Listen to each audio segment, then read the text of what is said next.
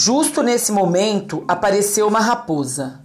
O homem bolo estava preocupado, mas mesmo assim conseguiu cantar. Quem já fugiu da velhinha, depois fugiu do velhinho, depois fugiu da vaquinha, depois fugiu do cavalo, depois fugiu de pirralho, também foge de raposa. Você acha que eu sou tolo? Ninguém pega o homem bolo. A esperta da raposa achou que o homem bolo seria um ótimo lanchinho, mas fez de conta que não estava dando a mínima para ele. Eu não ia querer pegar você, nem que pudesse disse a raposa. Mas se você achar bom, posso ajudá-lo a atravessar o rio. O homem bolo viu que os outros estavam se aproximando, não tinha um segundo a perder.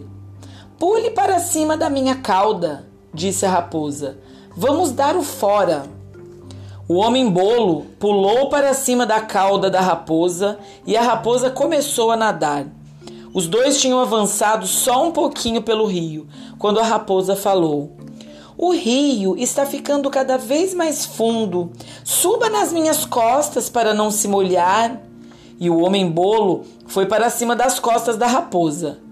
Quando os dois estavam no meio do rio, a raposa disse: O rio está mais fundo ainda. Suba na minha cabeça para não se molhar. E o homem bolo foi para cima da cabeça da raposa. Depois a raposa disse: a água já chegou no meu pescoço. Suba no meu nariz para não se molhar. E o homem bolo foi para cima da pontinha do nariz da raposa. Quando ele fez isso, a raposa esperta inclinou a cabeça para trás e segurou o homem bolo com os dentes. Ó oh, céus! disse o homem bolo. E depois de dizer essas palavras, o homem bolo nunca mais abriu o bico. Pessoal, agora que vocês já conhecem a história inteirinha do homem bolo, eu quero que vocês peguem o caderno de desenho e escreva lá do seu melhor jeito de quais personagens o homem bolo fugiu.